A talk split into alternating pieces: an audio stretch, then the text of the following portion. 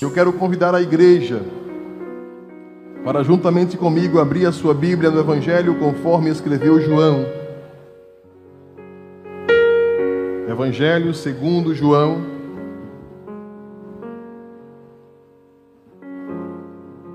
Se todos acharam, digam eu achei.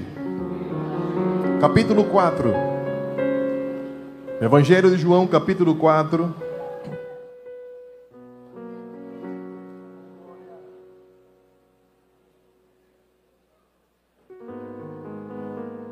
Aleluia.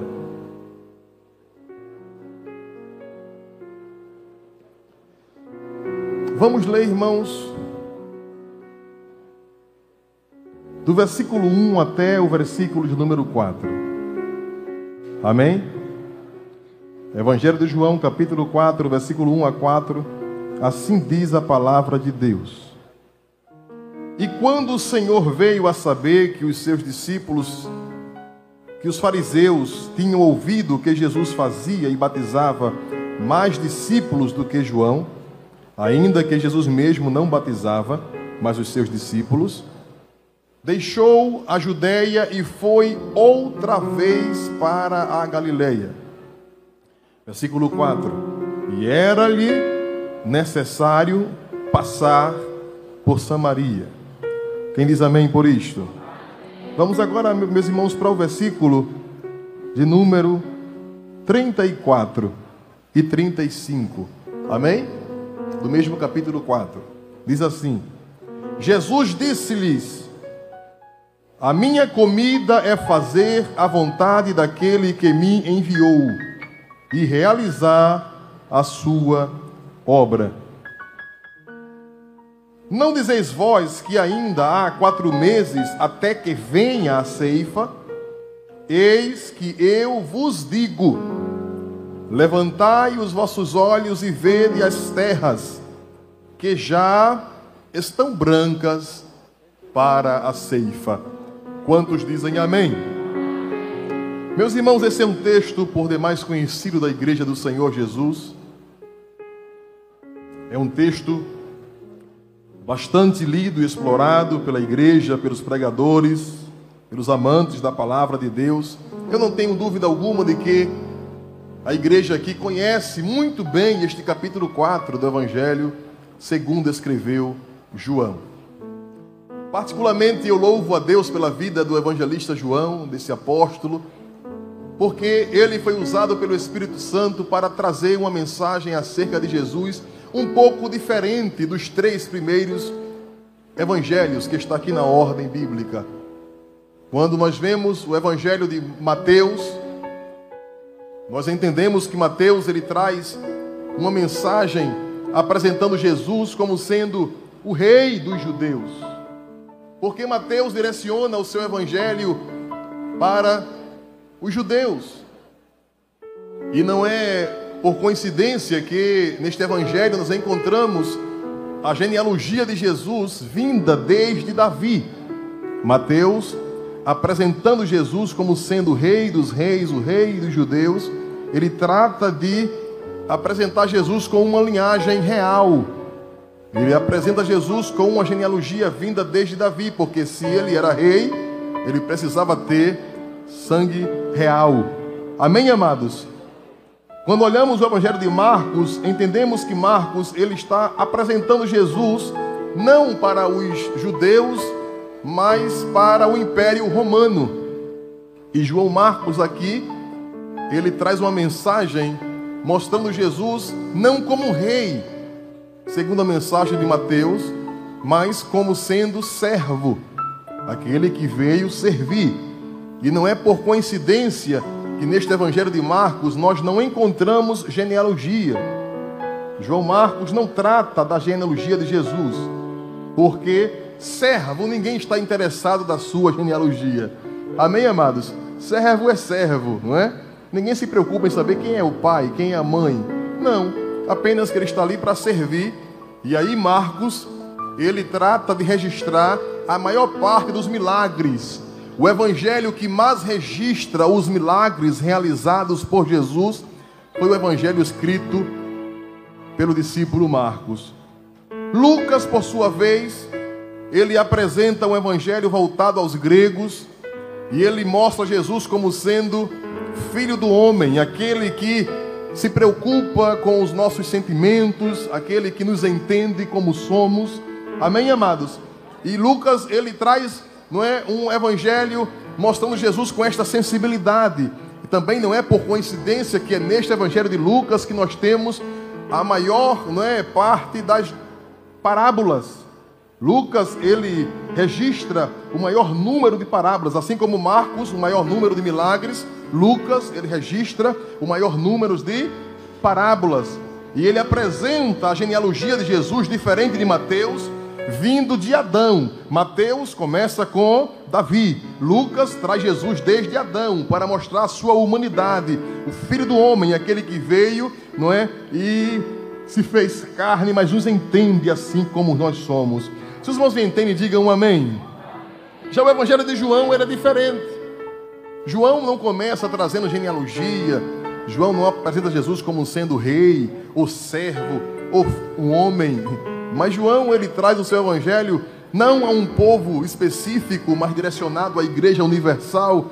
E ele já inicia, irmãos, mostrando-nos o propósito deste evangelho. Aleluia. Ele diz: No princípio era o Verbo, e o Verbo era Deus, e o Verbo estava com Deus e sem ele nada do que foi feito se fez. João nos mostra Jesus Cristo como sendo Deus. Jesus é Deus. Eles amém por isto, amados. O nome que esta igreja anuncia, o nome que esta igreja pro, propaga, o nome que esta igreja prega é o nome do Deus vivo, aquele que se fez carne e habitou entre nós, e todo aquele que creu no seu nome, diz a Bíblia, foi-lhes dado o poder de serem feitos filho deste Deus. Eles amém por isto, amados. E aqui nós encontramos neste evangelho Jesus Cristo como sendo Deus, e ele inicia, irmãos, humanamente falando, um ministério aqui na terra. Jesus, ele junta os seus primeiros discípulos, os seus primeiros apóstolos, no capítulo 1 aqui de João. No capítulo 2, a Bíblia nos mostra que aos 30 anos de idade, ele inicia o seu ministério terreno, ele abre de forma visível a missão que Deus havia designado para ele naquele casamento em Caná de Galileia. Nós conhecemos de bem de perto o que ali aconteceu quando Maria, sua mãe, identificou por ter intimidade, não é, ali com a família dos noivos, que o vinho tinha acabado, e ela vem até Jesus, ela anuncia para ele, e ele diz assim: "Que tenho eu contigo, mulher? Ainda não é chegada a minha hora, porque Jesus nem se adianta e Jesus também não se atrasa. Jesus só age na hora certa." irmãos. Quem, quem é avexado somos nós, não é verdade? O ser humano tem essa tendência de ser agoniado, avexado. Não é à toa que Jó, no capítulo 14, diz: Porque o, o homem nascido de mulher é de muito poucos dias e cheio de inquietações. As inquietações são normais para o ser humano, porque nós somos limitados. Jó disse, nascido de mulher, nós somos, não é, é finitos, nós somos mortais. Aleluia. Nós estamos aqui agora, mas nenhum de nós podemos aqui imaginar o que é que está acontecendo neste momento na nossa casa. Quem pode aqui saber o que está acontecendo agora na sua casa, não é? Ninguém sabe. Nós somos limitados. Nós só conseguimos enxergar até onde nossos olhos permitem. Eu só consigo alcançar até onde esse braço curto vai. Aleluia. Mas o Deus que nós servimos, irmãos, ele não, não tem limite. O profeta Isaías disse que os seus braços não estão encolhidos para que não possa salvar, nem agravado os seus ouvidos para que não possa ouvir. O nosso Deus não tem limites. O nosso Deus é absoluto, aleluia, e Ele age na hora certa. Não é chegada a minha hora, e quando a hora chegou, Ele operou aquele grande milagre e transformou as águas, não é, daqueles cântaros em vinho e evitou uma grande vergonha para aquela família, para aquele casal que estava iniciando. Jesus continua seu ministério. Glória a Deus. E neste mesmo capítulo diz a Bíblia que ele chega no templo E ele se escandaliza com algumas coisas que ele ali encontra. E ele purifica o templo. Neste mesmo capítulo 2 de João, diz a Bíblia que ele entra e ele chega em Jerusalém e fica escandalizado com o que ele enxergou, para que se cumprisse as escrituras, quando dizia, vaticinava o profeta, que o zelo da tua casa vai me consumir. Jesus, ele identificou que o propósito, que as intenções, que as motivações estavam sendo transformadas e mudadas. E ele pega o chicote e ele vai ali purificando, irmãos, vai expulsando, vai tirando aquilo que não lhe agradava. Eu lembro de um hino que foi cantado aqui no processional que diz: Ó oh, Senhor, não é? Reaviva tua igreja de novo. Faz a chama arder neste povo. Aleluia. Como foi? Como foi o quê? Os primeiros cristãos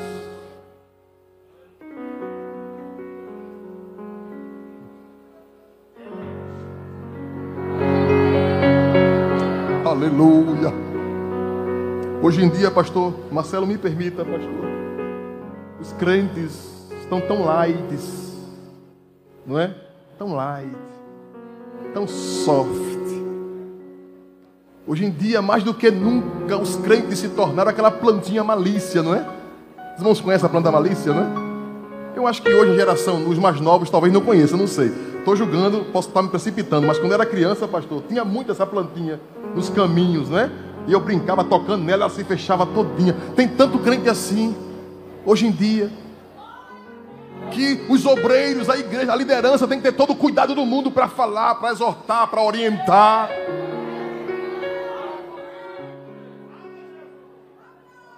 Hoje em dia, irmãos, é sério para ter uma reunião na igreja, uma comissão na igreja, uma orientação na igreja, tem que se ter toda a cautela, porque alguém pode estar lá gravando, com, é, vai com o celular para gravar e tirar foto e mostrar.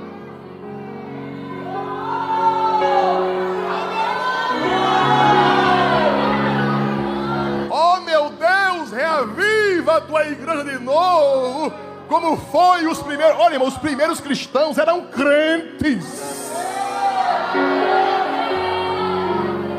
Vai para o fogo, eu vou. Vai ser comido pelo leão, eu vou. Um dia lá na África, porque os leões africanos, irmãos, são melhores que os leões brasileiros. Se bem que aqui nem leão tem, vem de lá para cá, né? Eles trazem lá do outro lado para cá.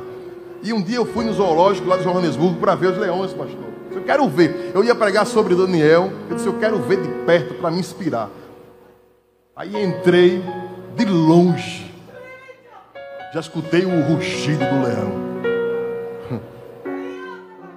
leões brancos, o carro passa pertinho, irmão. A gente entra com o carro, eles aqui andando assim na porta.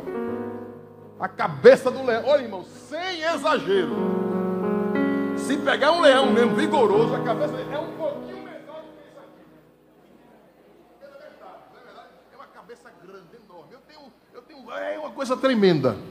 Aquela pata grande, aquele rugido imponente. E eu olhei assim e disse: Jesus, tem misericórdia de mim. Eu não sei se eu ia conseguir.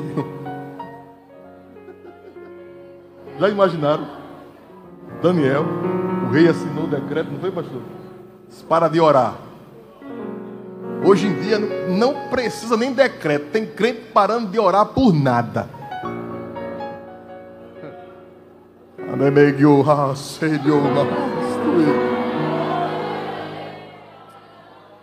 Leio Managamahas Reassinou, disse: se orar, vai para a cova. Daniel disse: é, como de costume, três vezes no dia. E tem mais, viu? Vou abrir a janela. Quer ver? Pode vir, que eu estou aqui.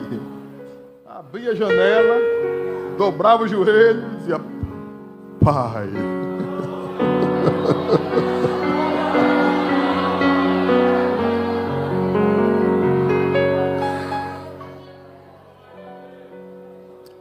Você crê que Jesus está, nesses últimos dias, entrando nos templos?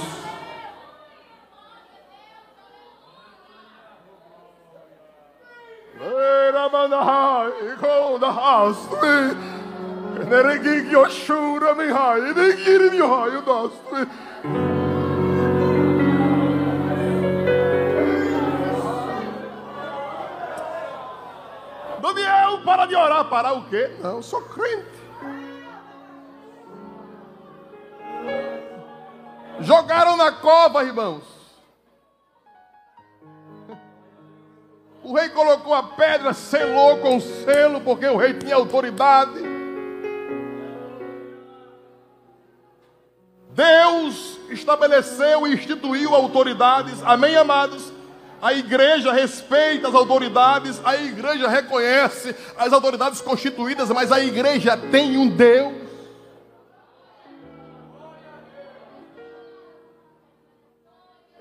O rei perdeu o sono, passou a noite pensativo. Meu Deus, o que, é que aconteceu com Daniel? Pela manhã cedo ele vai, remove a pedra e pergunta lá de cima: Daniel, servo do Deus vivo, estás vivo ainda? Os meus leões te devoraram. Aí Danielzinho lá da cova responde, ou é tremendo a resposta dele, né? Diz assim: Viva o Rei para todos sempre. Ele, ele é submisso, ele é um exemplo. Ele não era revoltoso, não era. Não, não, não. Viva o Rei. Tu me colocaste aqui nesta cor, mas tu ainda és meu Rei. E viva o Rei para todos sempre. O meu Deus. Quando ele diz isso, irmãos, ele estava falando assim: Olha, tu és o meu Rei, mas acima de ti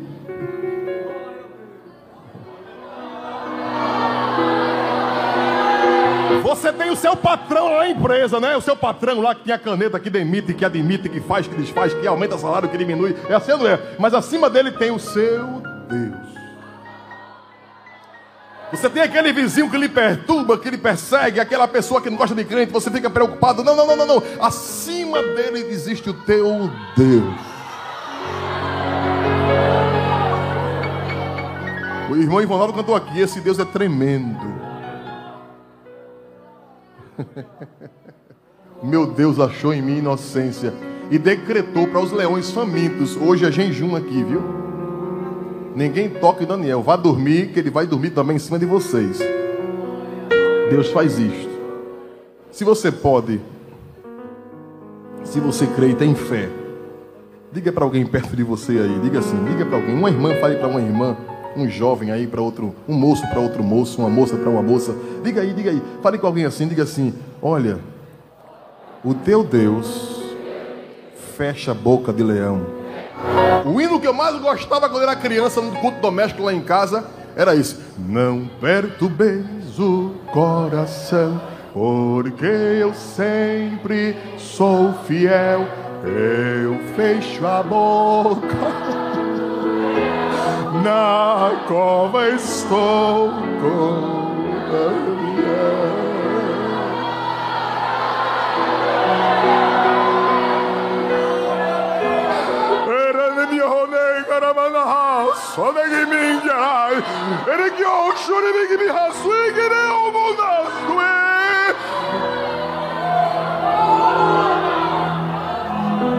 Ele te trouxe aqui nesta noite para dizer assim: olha, Sou eu aquele, o grande eu sou. E onde estás também? Não disse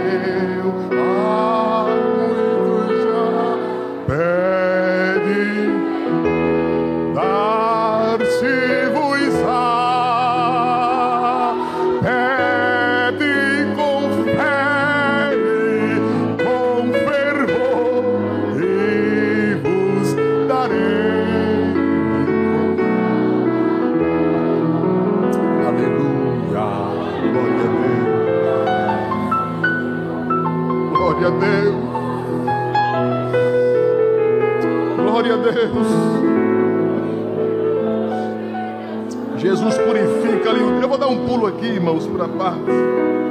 E o Espírito Santo colocou no meu coração. Glória a Deus. Diz a Bíblia aqui Jesus está ocupado com seus discípulos.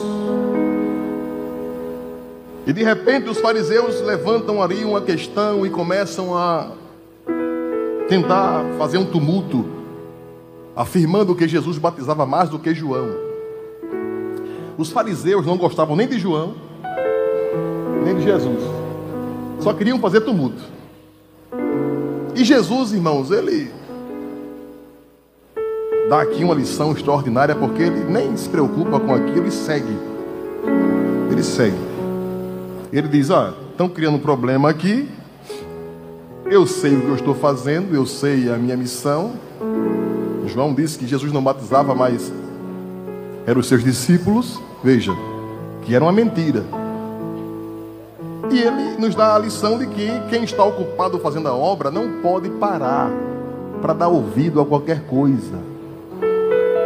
Amém, amados? É, é. Quem está ocupado com a obra da evangelização, ganhando almas, falando de Jesus, não pode se preocupar com outros tipos de assuntos.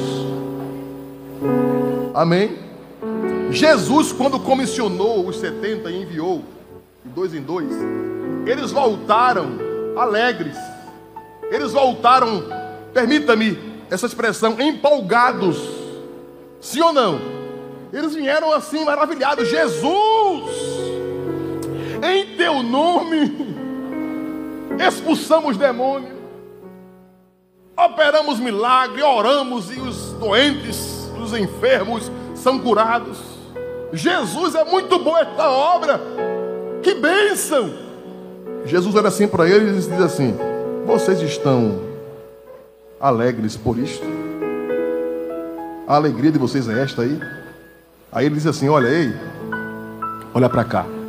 Alegrai-vos em saber que o vosso nome está escrito no livro da vida. Eu fiquei meditando nesta palavra de Jesus, irmãos, e, e algo me chamou a atenção. Permita-me, pastor Marcelo.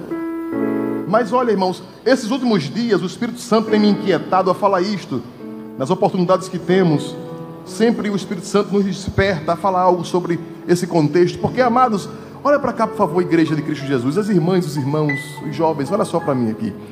Se, se nós atentarmos para o que Jesus falou, estatisticamente falando, amém, amados? Se ele viesse hoje, se Jesus voltasse agora, agora, hoje,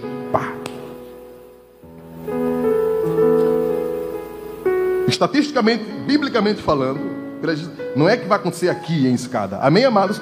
Mas existe a probabilidade de 50% de nós aqui ficarmos. Sim ou não? Foi Jesus quem disse, irmãos, foi Jesus quem disse. Quando eu vier, dois estarão trabalhando no campo. Um será tomado e outro dois da moinha. Um será tomado e outro. Aí ele fala sobre as dez virgens. Cinco loucas, cinco. Aí ele fala assim: cinco tinham reservas e cinco. Se tem dez e cinco é prudente, e cinco loucas, irmãos, como é que é aí? 50%. É por isso que Jesus, quando viu aqueles 70 voltando alegre, porque eu expulsei no teu nome, e eu, e orei, e curou, e era tanta coisa, e que obra tremenda, e Jesus já ele fez. Debreia. Debreia aí, pé no chão. Tu tá alegre por isso? Porque orou e batizou, porque ei, você tem que se alegrar em saber que o seu nome está lá escrito no livro da vida, porque naquele dia diz a Bíblia que muitos dirão: Eu expulsei em teu nome. Eu operei maravilha em teu nome. E ele dirá: Apartai-vos de mim, malditos, vós que praticais o que? A iniquidade. Por isso que nós temos que ter a convicção do que o nosso nome está escrito no livro da vida.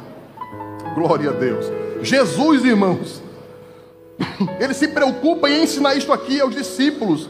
Se eu estou ocupado na pregação do Evangelho, eu não posso me deixar influenciar por nenhum tipo de obra negativa, porque o inimigo trabalha, irmãos, ainda hoje. Sim ou não? Tentando impedir o avanço da igreja. E ele diz: Não vou ficar aqui, não vou me preocupar com isto, vou sair. Vamos comigo. Deixemos a Judéia e vamos outra vez para a Galileia. E ele sai. Nessa viagem, nesse trajeto, ele tinha que passar por Samaria.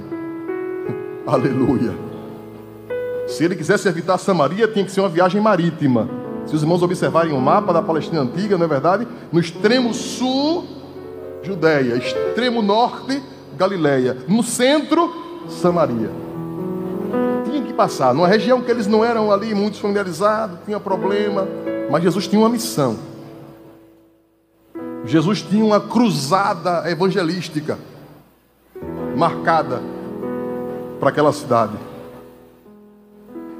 E não era nem no centro de Samaria. A Bíblia diz que ele chegou ali na região de Sicar, junto da herdade de Jacó, e um poço.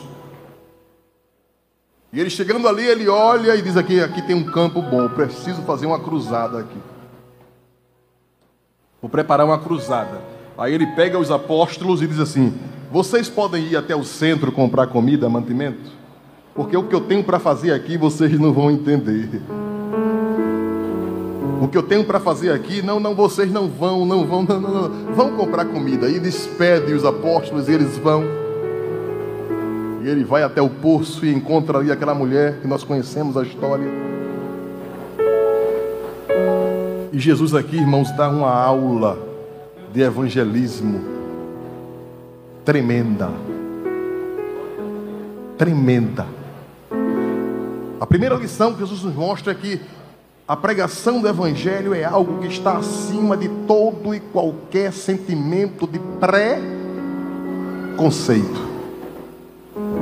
Se os irmãos me entendem, digam amém. Se os irmãos me entendem lá atrás, digam amém. Se aí fora no telão os irmãos me entendem, digam amém. Estão entendendo lá fora.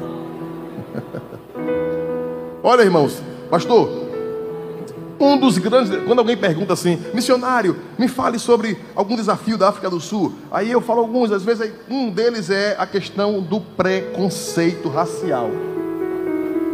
A África do Sul sofreu com apartheid muitos anos. Os brancos oprimiam os negros. 94 acaba-se esse regimento. Mandela torna-se o primeiro presidente negro não é? E aí começa-se todo um processo, mas há marcas que ficaram na alma daquele povo, que só vai sair, irmãos, com o tempo.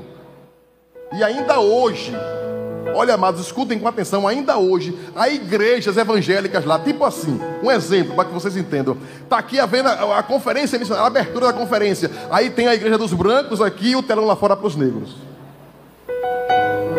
Desse jeito. Para ir para minha casa tem lá um terreno com dois templos conjugados, a mesma igreja, dois templos, de um lado branco, de outro negro.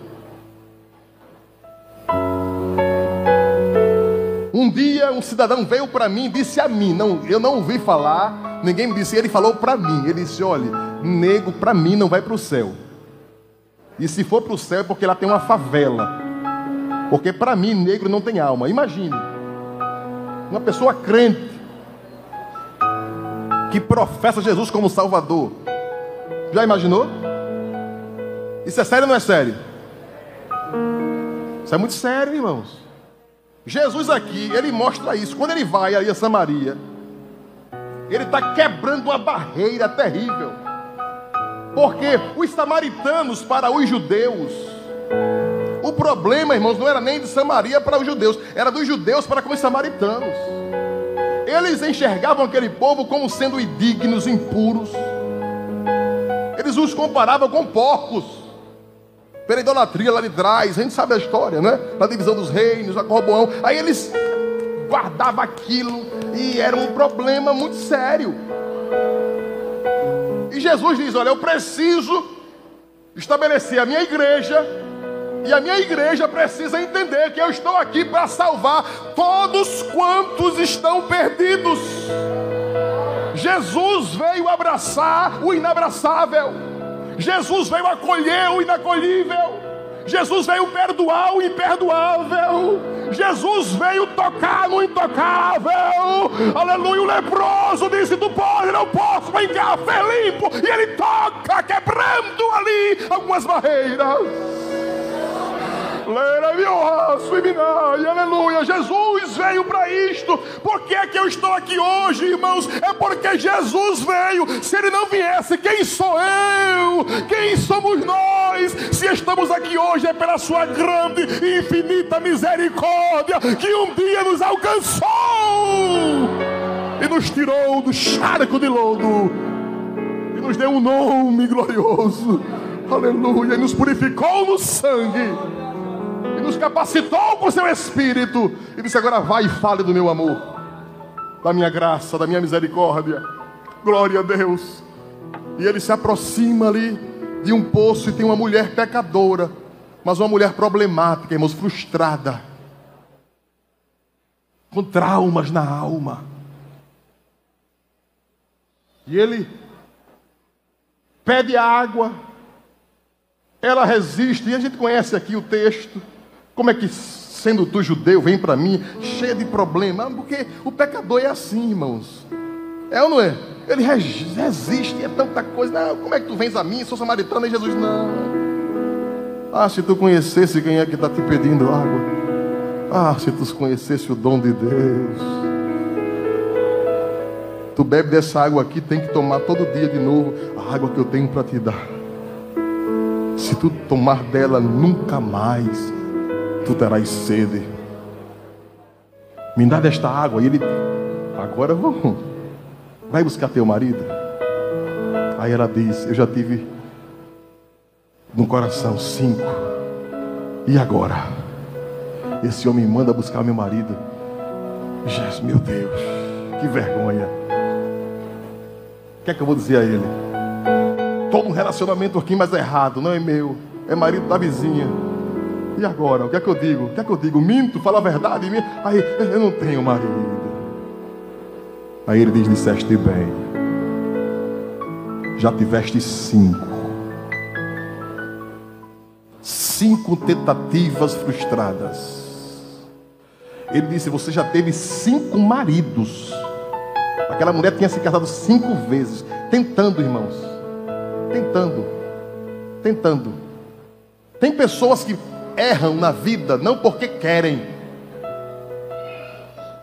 Tem pessoas que falham na vida, irmãos, porque estão sendo opressas pelo inimigo da minha e da tua alma. Sabia disso? Mas até que elas se encontrem com um homem chamado Jesus. Porque Jesus veio para isso, para dar jeito no jeito que não tem jeito.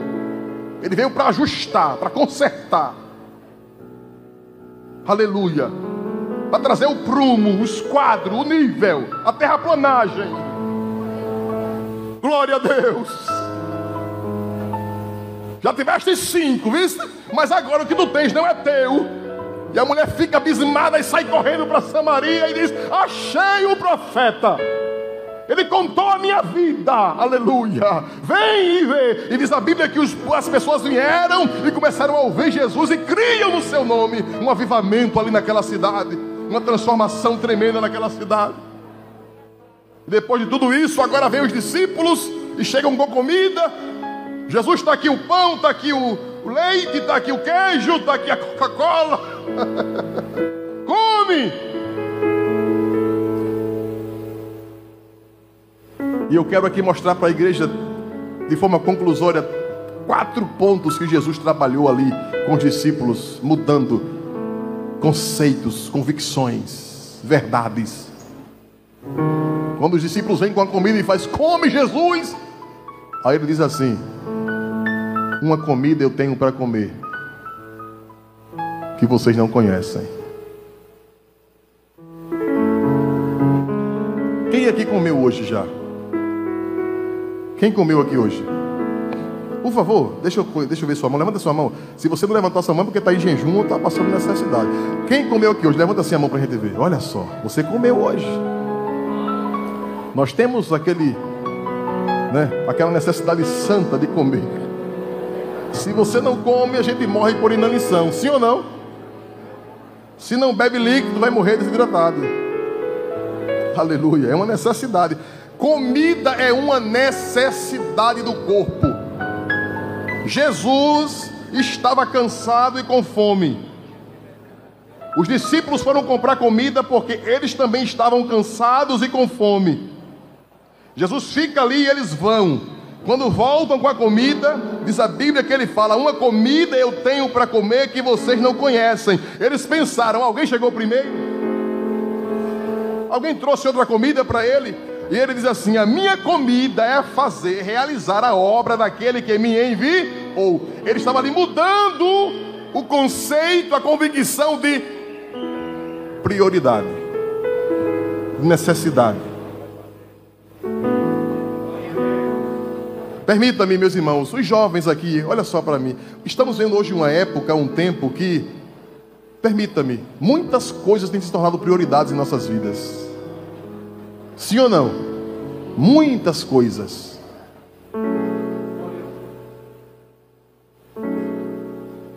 Deus parece que ficou, não é? Para muitos. Lá em África a gente sempre diz assim: olha irmãos, Jesus não é o primeiro, não é o número um. Jesus é único. Porque se eu sou número um, isso implica que amanhã, por alguma circunstância, eu posso ser número dois. Sim ou não? Ele é único. Os discípulos preocupados deixaram tudo para seguir Jesus, abandonaram companhia de barco, de pesca, família, parentes para segui-lo. Se preocuparam com amanhã e disseram: Mestre, deixamos tudo para te seguir. Como é que vai ser, Senhor? E agora? Diz aí alguma coisa, a previdência social, como é que vai ser aí? Tudo preocupado, tudo angustiado. Aí eles: Vem cá, vem cá, vem cá comigo, vem cá, vem cá. Vem cá, olha para cima. Olha para cima. Tá vendo os pássaros cantando? Tô. Esses pássaros aí não tem macro, não tem atacarejo, não tem arco-íris, não tem mercado municipal de escada, não tem nada, não tem nada. Tem... Mas todo dia o Pai Celestial providencia.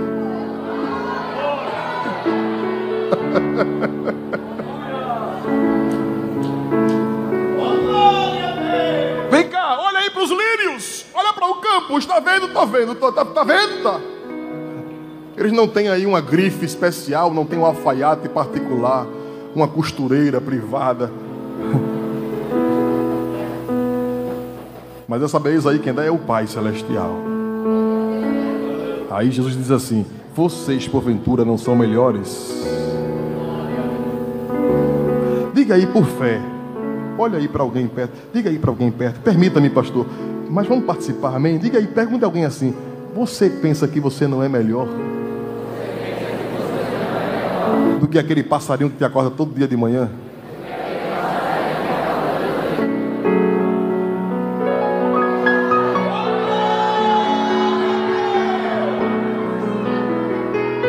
Aí ele falou assim: buscai primeiro, buscai primeiro o reino de Deus e a sua justiça, e as demais coisas vos serão acrescentadas. Se você priorizar o reino de Deus na sua vida, Escute que a palavra de Deus é viva e poderosa e fala aos nossos corações nesta noite. Se você priorizar o reino de Deus na tua vida, Deus é poderoso para suprir todas as tuas necessidades. Aquilo que você precisa vem como acréscimo, porque Ele é poderoso, Ele é fiel, Ele sabe aquilo que você precisa. Se ocupe com o reino dele. Olha, irmãos, eu conclamo a igreja aqui em escada nesta noite Foi cantado aqui no processional um hino, e eu estava olhando ali a cantora dizendo ali: Eu vou, eu vou, eu vou, de Jesus, eu vou, eu vou, eu vou. É assim, não é? Eu vou, eu vou, eu vou. Então agora, em nome de Jesus, diga aí com fé, confiante: Jesus, eu vou priorizar o teu reino na minha vida, eu vou priorizar a tua obra na minha vida, eu vou priorizar, anunciar a tua palavra na minha vida. Aleluia. E você vai ver que Deus é poderoso para cuidar da tua vida nos mínimos detalhes. Diga aí para alguém perto de você, diga, ele sabe o que você precisa. Diga, ele sabe o que você precisa. Ele sabe o que você precisa. Ele sabe o que você precisa. Priorize o reino dele. E você vai ver que ele é fiel e poderoso. Uma comida eu tenho para comer que vocês não conhecem. E eu louvo a Deus, porque a igreja aqui em escada conhece essa comida. Quem está comendo essa comida aqui? Quem está comendo essa comida aqui? Oh, aleluia! Oh, glória ao nome do Senhor. Jesus modifica o conceito de prioridade.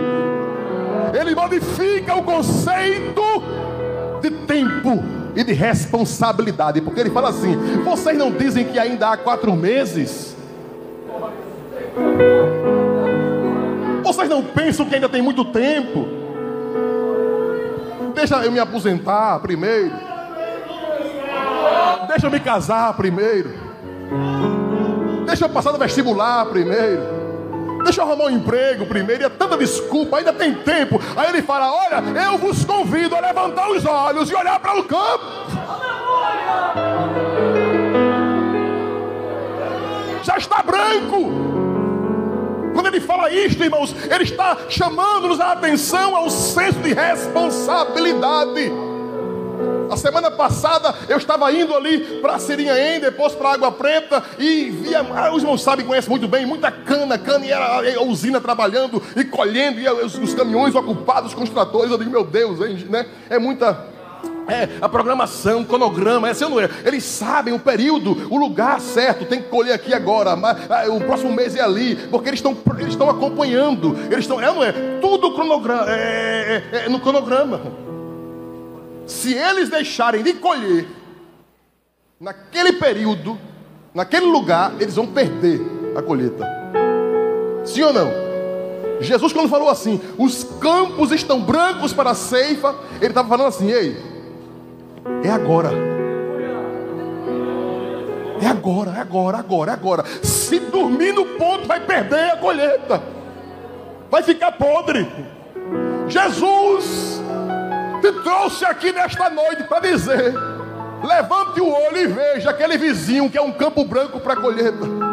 Levante os olhos e veja aquele teu amigo, aquela tua amiga na faculdade, na escola, aquele teu amigo no trabalho, aquele teu vizinho, aquele teu parente, aquele teu irmão, aquela tua mãe, aquele teu pai que não é crente ainda. Ele está dizendo assim a você: levante os olhos e veja que este campo está branco para a ceifa. Fale de Jesus.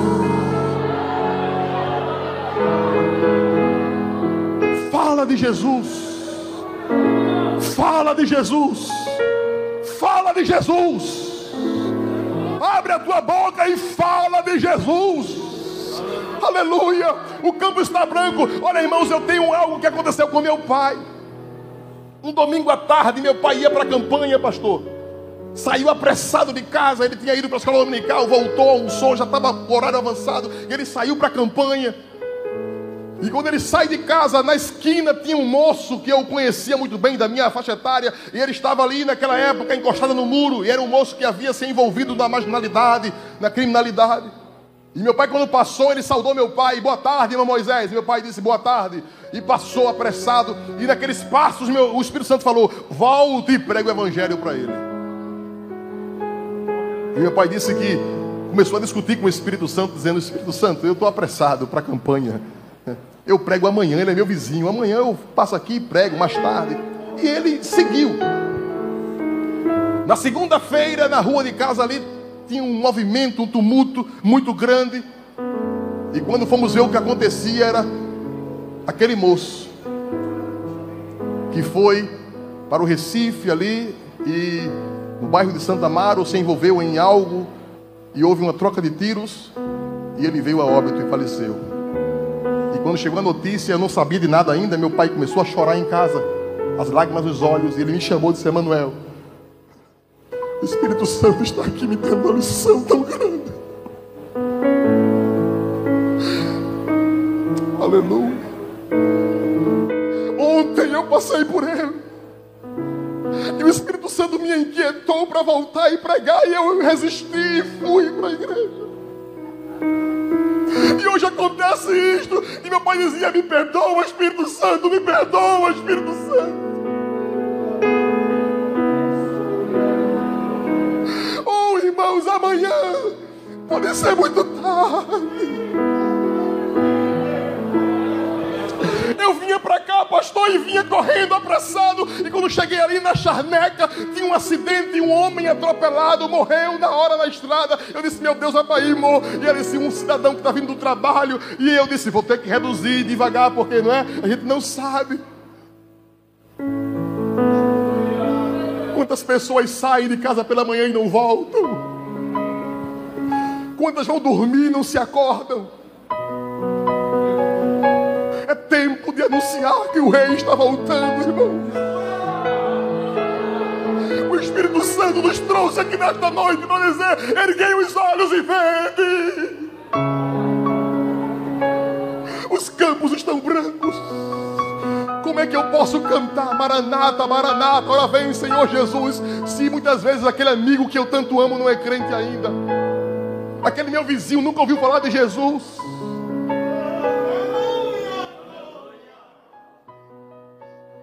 Meu pastor, me permita, irmão. Olha, amados, eu vim da África, mais de 10 mil quilômetros. Então, por favor, eu já estou terminando, mas me permita, tenha paciência comigo. Mas escute só uma coisa, irmãos. Hoje em dia, pastor, tem crente que é 007 espiritual. James Bond evangélico. Ele é crente na igreja, mas lá fora ninguém sabe. Ele dá glória aqui, mas lá fora ninguém vê. Na faculdade ninguém sabe que ele é crente, na escola ninguém sabe que ele é crente, na rua ninguém sabe que ele é crente, na empresa ninguém sabe que ele é crente. Jesus não quer agente secreto do céu, não. Jesus quer crente que abra a boca e anuncie que Ele é o Rei da Glória e que está voltando. Aleluia, aleluia. E eu concluo dizendo, irmãos, que Jesus, por último, ele repreende aqueles apóstolos e diz assim: Olha, eu estou aqui para mudar o conceito de autoridade. Vocês precisam entender quem é que manda. Não dizeis vós. Aí ele diz: Eu, porém, vos digo. Não é o que você diz, é o que eu digo. Não é o que você pensa, é o que eu falo. Não dizeis vós, é eu, porém, vos digo. Glória a Deus. Glória a Deus. Glória a Deus. Eu quero concluir esta palavra aqui nesta noite, nesta abertura de conferência missionária em escada, dizendo que não é o que você diz, mas vai ser aquilo que Deus diz. Não é como o inimigo da minha e da tua alma diz, mas vai ser como Deus diz. Não dizeis vós, sim, eu, porém, vos digo. E Deus te trouxe aqui nesta noite para dizer: Eu quero te usar. Você crê nisso? Você crê nisso? Quem crê nisso aqui? Pastor Marcelo, Deus está levantando aqui em escada um exército de missionários. Esta cidade será impactada. Deus irá impactar a cidade de escada de uma forma sobrenatural.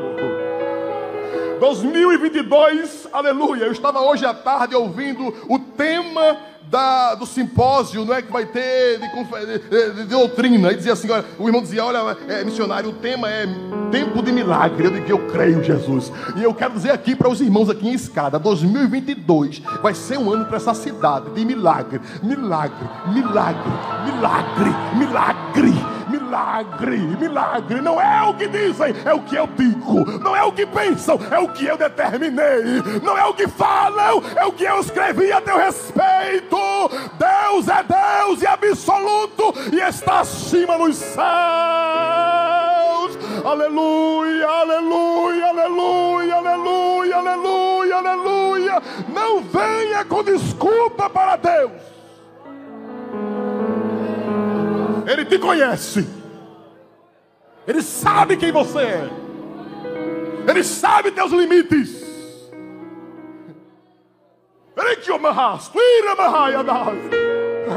E esta noite ele trouxe você aqui para encher você com a autoridade dele, com a unção dele, com a graça dele. Olha, irmãos, eu concluo agora, eu concluo aqui agora, viu? Escuta só uma coisa, mas eu quero fazer algo que o Espírito Santo está me dando a sensibilidade de fazer. O que é isso aqui, irmãos? Na minha mão? O que é isso aqui? Isso aqui é o que, irmãos? Isso aqui é o que? Um copo. Com o quê?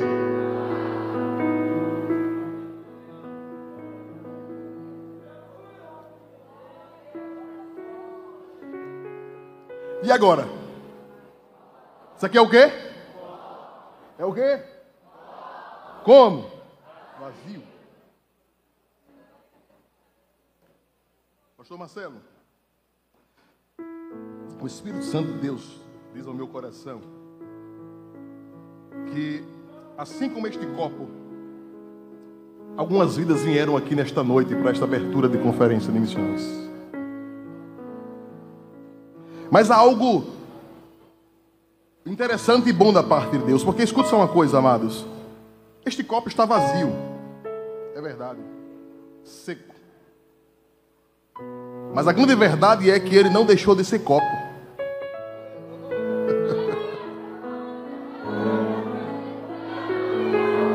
Ele está vazio, mas é copo. Ele está seco, missionário, mas é copo. Ninguém pode negar que isso aqui é um copo. Aí o Espírito Santo diz assim para você: Eu lhe trouxe aqui nesta noite para você fazer isso, olha. Desemborcar o copo.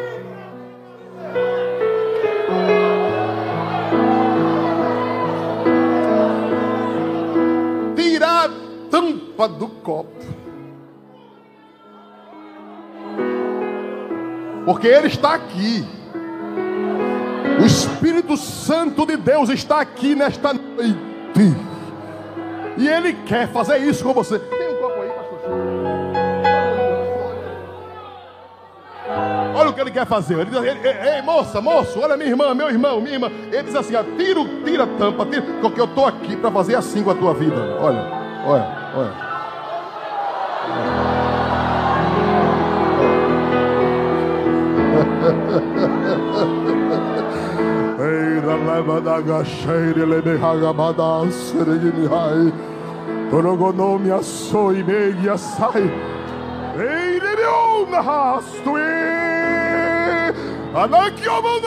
Deus vai te encher de autoridade para proclamar a, a, palavra dele aqui em escada. Pastor, Deus está levantando aqui, moço para pregar a palavra. Deus está levantando aqui obreiros, missionários, e você precisa de ter uma vida inflamada pelo Espírito para fazer aquilo que Deus tem determinado para a tua vida. Deus está levantando aqui moças para dirigir ciclo de oração, comissão, e você precisa de autoridade de Deus na vida para fazer aquilo que Ele determinou na tua vida. Você está cheio de desculpa, mas Ele trouxe você aqui hoje para dizer assim: ó, é o que eu digo, é o que eu digo, então receba, receba a autoridade da parte de Deus.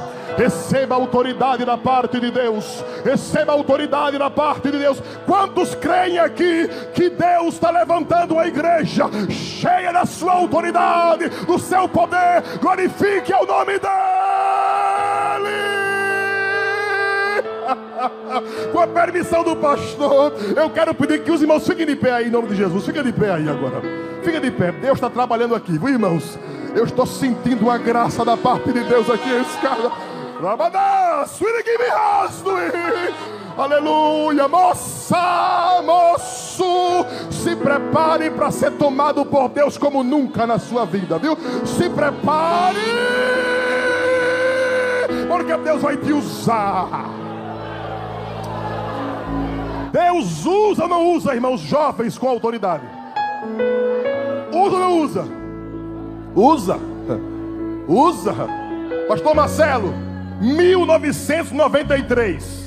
Um amigo nosso foi pregar na cidade de Irecê, na Bahia, um congresso de mocidade, pastor. Ele pregou sexta, sábado e domingo. No domingo à noite ele pega um ônibus de Irecê para Jacobina, porque era um ônibus da linha local, lotado de pessoas, não crentes e crentes. E naquele ônibus da linha normal, a mocidade que veio do congresso avivado, cheio, né, cantando, louvando, porque jovem é assim, não é verdade? Aquela alegria no ônibus cantando. Aí um ônibus cheio de não crente, de incrédulo. De repente, irmãos, na Bahia tem negrões assim, mais fortes, maiores do que eu. Aí levantou-se um negrão assim, bem forte, mestre de capoeira, e disse assim: Cala a boca, todo mundo aqui. Esse barulho está me incomodando, fique silêncio. E fez um silêncio dentro do ônibus. Todo mundo calado, amedrontado. Lá na última cadeira do ônibus, tinha lá uma magrinha, bem xoxinha, mas crente e cheia de Deus. Aquela baixou assim a cabeça e começou a dizer: Jesus me ajude.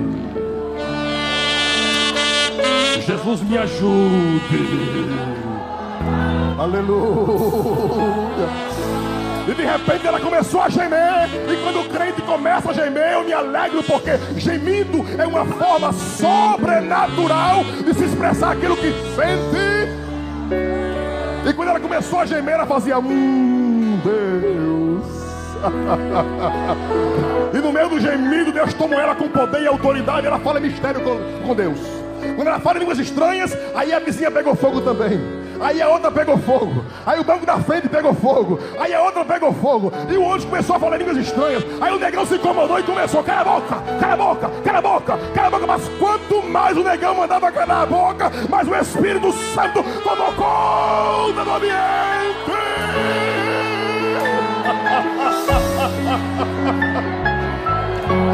Quando o Espírito Santo de Deus inflamou aquele ônibus, irmãos, cheio da glória, o negão impera, grandão, forte, aquela magrinha levantou-se na última cadeira e ela veio ao encontro do negão e disse assim: olhe, nós somos crentes lavados e comprados no sangue de Jesus. Você vai ficar aí, sentadinho, caladinho, ouvindo a gente cantar, glorificar, dizer aleluia. Tá me ouvindo? A autoridade de Deus na vida. Recebe a autoridade de Deus aqui nesta noite. Recebe a autoridade de Deus aqui nesta noite. Recebe autoridade. Eu queria ver uma moça abraçar outra moça. Eu queria ver um moço abraçar outro moço. Eu queria ver uma irmã aí abraçar outra irmã. Abraça minha irmã, outra irmã. Abraça meu irmão, outro irmão aí. Abraça. E diz assim para ele: Tu não consegues viver sem o poder de Deus. Diz aí para ele: Tu não consegues viver sem o poder de Deus. Diz aí para tua irmã: Diz: Tu não consegues viver sem o poder de Deus. Então recebe, recebe, recebe, recebe. recebe.